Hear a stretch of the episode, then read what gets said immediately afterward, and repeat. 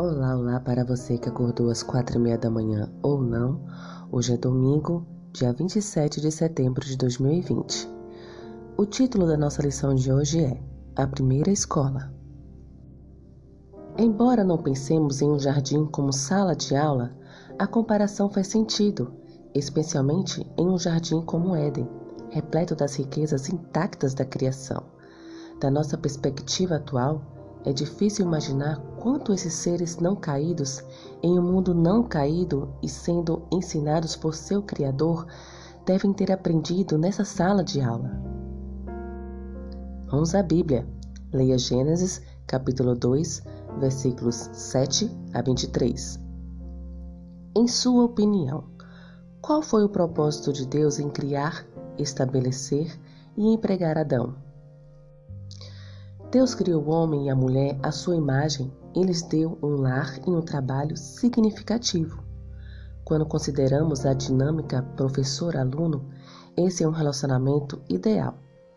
Deus conhecia as habilidades de Adão porque ele o tinha criado. Podia ensinar Adão sabendo que ele poderia alcançar todo o seu potencial. Deus deu responsabilidades ao ser humano e desejava que a humanidade fosse feliz.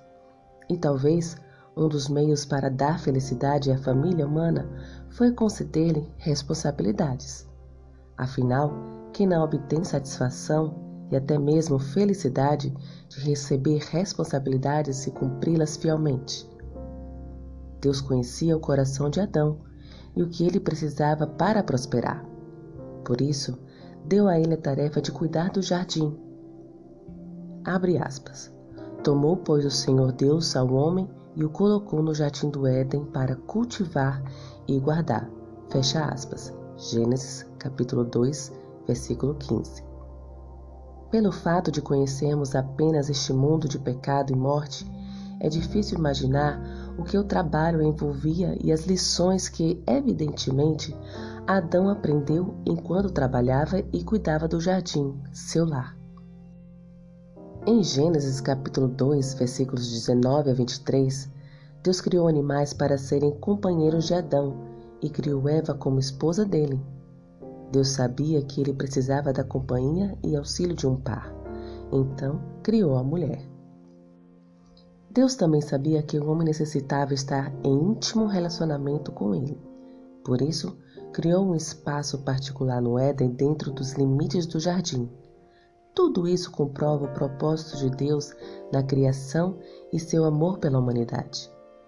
Novamente, pela grande distância entre nós e o Éden, é difícil imaginar como ele deve ter sido, embora seja agradável tentar imaginar, não é mesmo? Embora estejamos distantes do Éden, aprendemos lições com a natureza. Quais são algumas dessas lições e como nos beneficiamos delas ao interpretá-las através das lentes das Escrituras. E finalizo a lição de hoje com esta reflexão. Que o Senhor te abençoe. Um bom dia.